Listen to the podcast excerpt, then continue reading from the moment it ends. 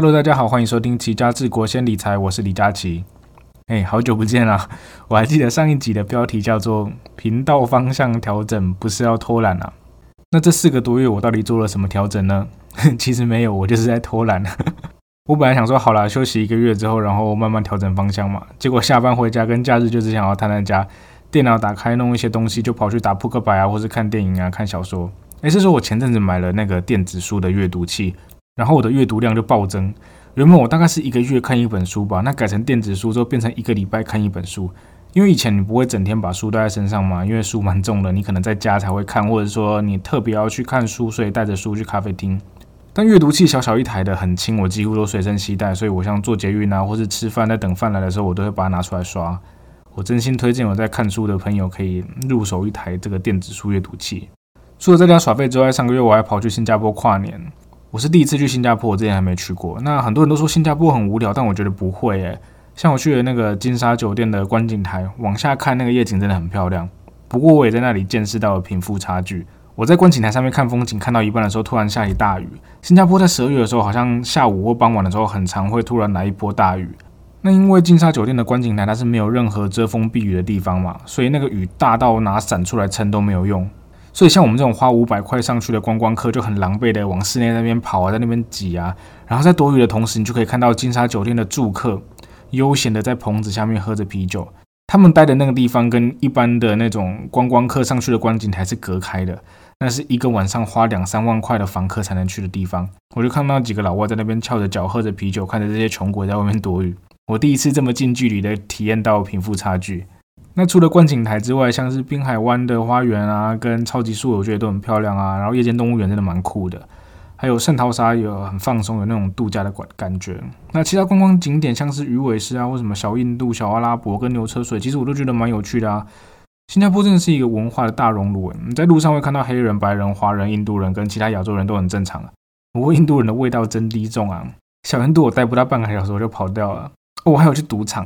那边的假日一注最低要五十块新币，等于你玩百家乐或是玩 Black Jack，你看个牌就要花一千块。所以我进去里面喝了免钱的咖啡跟饮料，然后用了很干净的厕所拉个屎我就出来了。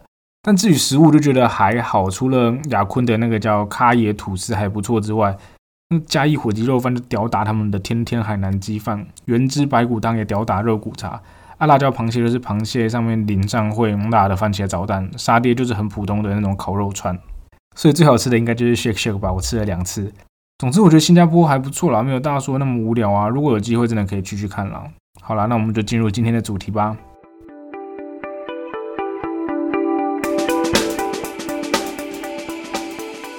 前面有说到我这人都在耍废嘛，其实我这段期间也有整理一些素材啦，像我前阵子写了那个黄任中逃税的案子，已经写好大概八成了吧，但我就摆在那边一直没有动力去完成。还有那个会计系必读的那个安龙案。或是前阵子币圈发生的那个大事，FT 叉我都有想要写，不过就是电脑打开之后开始砸资料，然后就没有动力完成它了。以前网址打个 J 会自动跳出 j a c h Finance 的网站，可以让我去写文章。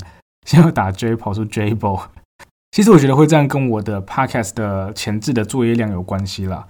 我看很多人准备 Podcast 什么，那可能就是花一天的时间找资料，然后录音跟修音上传，一天内可以完成。那我过去准备。呃，一集的内容从查资料啊、整理啊、拟稿、录音、修音、上传，然后整理文字档到部落格，最后发到 Facebook 跟 Instagram 上面，大概要花我整整一个礼拜的时间。那这一个礼拜，我每天下班在咖啡厅工作两个小时，假日要工作八个小时才能完成。其实这工作量是蛮庞大的。所以我去年七月回去工作的时候，嗯，在公司的压力已经很大的情况下，那下班跟假日都要拿来做 Podcast 跟部落格，搞得我就是精力耗尽、弹性疲乏吧。所以才会导致后来都没有动力继续做下去了。刚开始做的时候，其实我是蛮开心的，但是后来为了要逼自己产出，所以去每天工作。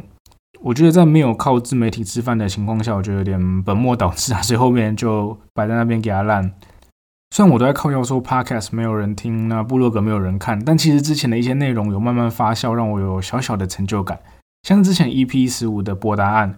虽然 Podcast 听的人不多，但这也不意外啦，因为内容就很无聊，而且很艰涩，所以你用听的你也听不太懂。不过部落格意外的蛮多人看的，我的部落格有流量有一半以上都是博答案那篇文章带过来的。你去 Google 搜寻博答案手法，诶，我的文章会跳在第一个推荐的哦，超屌！虽然这不是什么了不起的成就了，不过我很得意。那你只搜寻博答案，我的文章也在第一页就可以找得到。所以这件事原本给了我很大的动力，觉得哇塞，有人在看我的文章，诶，我要认真写。所以后来就很努力的要生出黄仁中逃税的那个解析，那边应该过没多久会出来啊，大家再等一下。不过因为之前一集 podcast 都要花那么多时间准备，所以我现在就打算偷懒，偶尔有些专业的文章跟分析，那偶尔就像这集一样闲聊聊一些轻松的。我有想过，你又不是什么名人，为什么有人要听你闲聊？但啊，谁管你老爽就好了啊。那这集我就来跟大家聊一下，二零二二年我靠自媒体赚了多少钱。我二零二二年初开始架设网站写部落格，其实一开始有陆续写一些文章，像是写一些乌俄战争啊，投资人要怎么应应啊，或是那时候王力宏那个很红的时候，我就写王力宏送房子给李静蕾要缴多少税。不过后来想要搭配 podcast，所以后来就砍掉重练。我等于是从四月才开始上架新文章，所以我的部落格跟 podcast 都是从四月开始的。那二零二二年我的 podcast 的总收益是一零零四元台币。那部落格的收益是三点三六块美金，大概是一百块台币，所以加起来是一千一百零四块台币，连我网站伺服器的租金都不够付啊！而且 Pocket 的收益全部都是亲友团的赞助，集中在最一开始开录的时候，那时候我把抖内连接放上来，然后有些亲朋好友就开始抖内，到后面就没了。哦，对了，继我姨丈在八月抖内给我之后呢，有位听众叫 Irene，在去年底的时候抖内了一百零一块，他留言说。逻辑及口齿清晰，制作用心，也理解创业的辛苦，非常期待休息过后再重新出发的新作品。那谢谢 Irene 的抖内也很用心的留言，这个是抖内留言里面最长的。那希望你不会对自己这么不用心的内容感到失望。至于部落格的收入，我就是有申请那个 Google 的广告嵌入在我的网站里面。那我辛辛苦苦发表了五六十篇文章，收入是一百块台币。所以你各位以后如果点开我的网站发现有广告的话呢，请不要讨厌我。而是很有爱心的点进去广告里面，把它点进去，然后再把它关掉，这样我可能会有个零点一块美金的收入。那你说要做那么烂，开一集讲这干嘛？没有，为什么我就想要单纯录个 podcast，又不想要花时间准备太多内容，想说大家都很喜欢这种标题，什么二零二二年啊，我靠自媒体赚多少钱啊，我靠 YouTube 赚多少钱啊，我靠布鲁格赚多少钱啊，所以我想说我也跟风一下嘛。那我也聊一下我在支出上面我花了多少钱。在网站的第一年都会那个伺服器都会给优惠。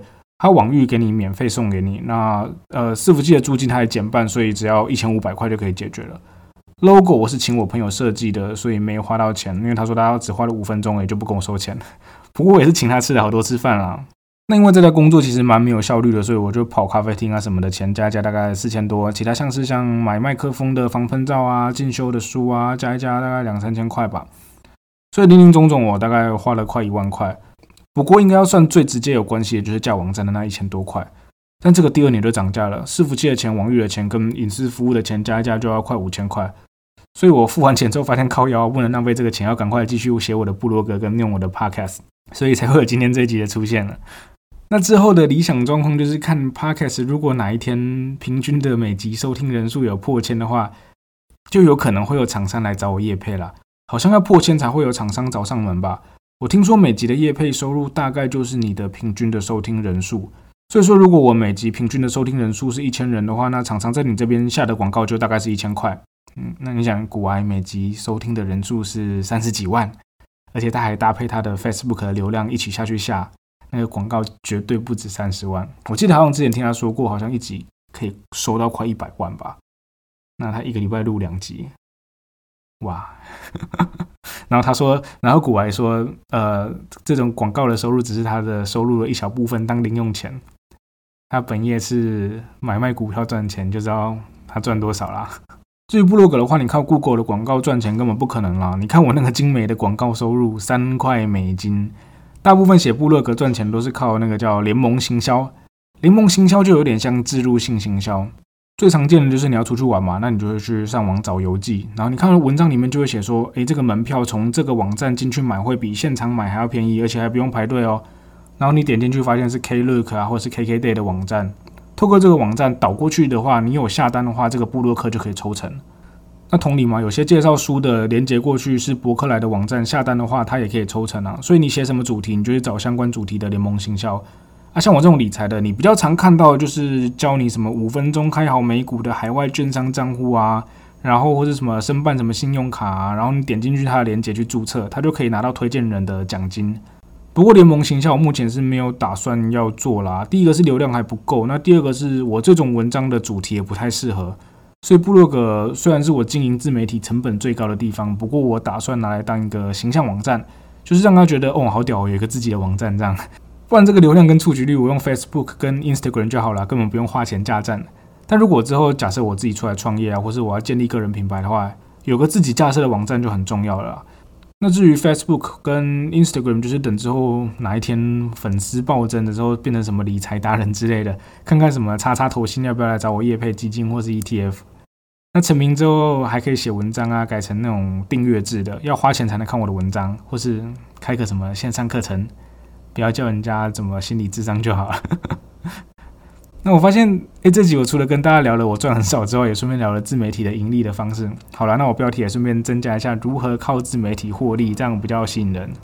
其实自媒体赚钱的管道很多啦，只是都要花时间。像我这样有一搭没一搭的经营的话，就要花更久的时间。自己很废了，大家就将就一下。之后还是会偶尔跟大家聊一下财经时事啊、理财规划，或是解析一些金融犯罪的手法。不过偶尔就会穿插这种没意义的闲聊啦。之后可能也会聊一下我在会计师事务所的生活啊，或是哪天我不在金融业，跟大家聊一下银行的秘辛。那如果喜欢我的节目，就欢迎大家去 Apple Podcast 给我五颗星，也可以留言给我你的意见或是你想要听的主题。那我有同名的部落格、Facebook 跟 Instagram，都欢迎追踪起来。至于之后的更新频率就不固定了，那肯定不是之前的一周一更，我想到就会更新，有空就会更新。那希望大家继续对我不离不弃。我们就有缘再相见啦，大家拜拜。